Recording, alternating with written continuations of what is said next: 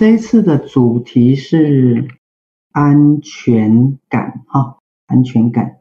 我我觉得安全感，呃，是一个非常重要的一个主题，啊，非常重要的一个主题。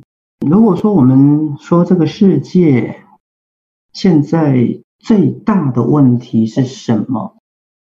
我想那个问题就是，啊、呃，人们慢慢的觉得自己是不安全的。这次疫情其实也就是造成大家的没有安全感。我们就要来定义一下哈，什么是安全感？安全感是什么？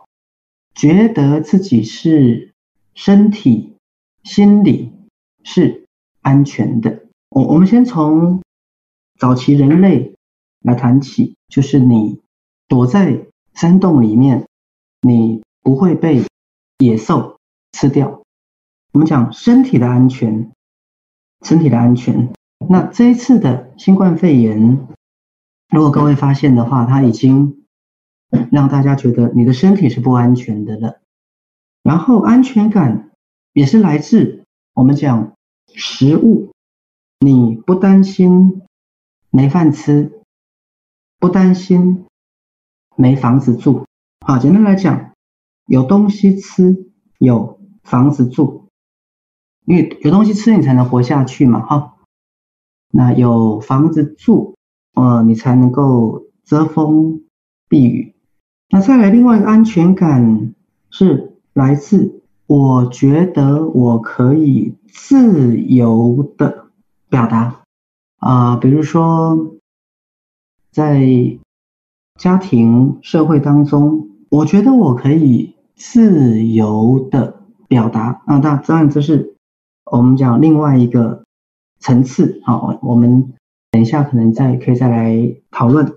那。定义，我们等下再回来做补充哈。那我们再讲发展过程，发展过程安全感最早的阶段是来自于父母的关系。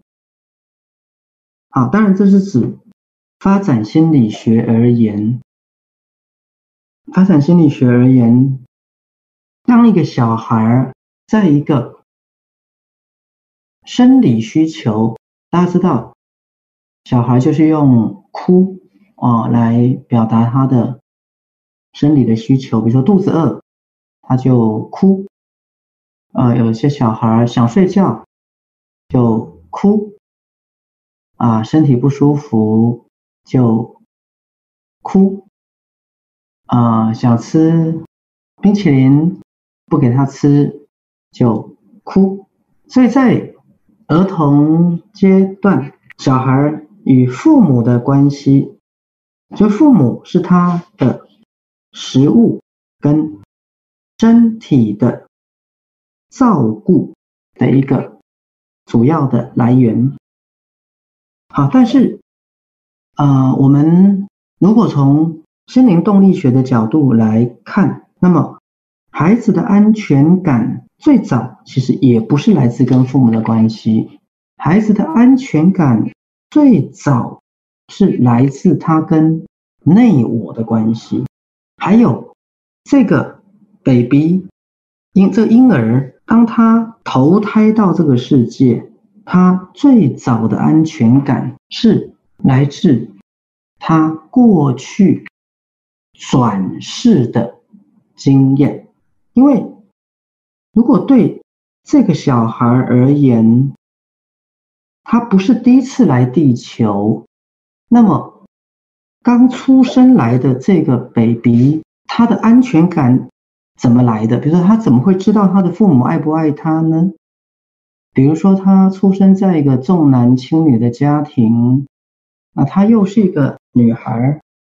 他怎么知道他不会被抛弃，不会送给人家认养呢？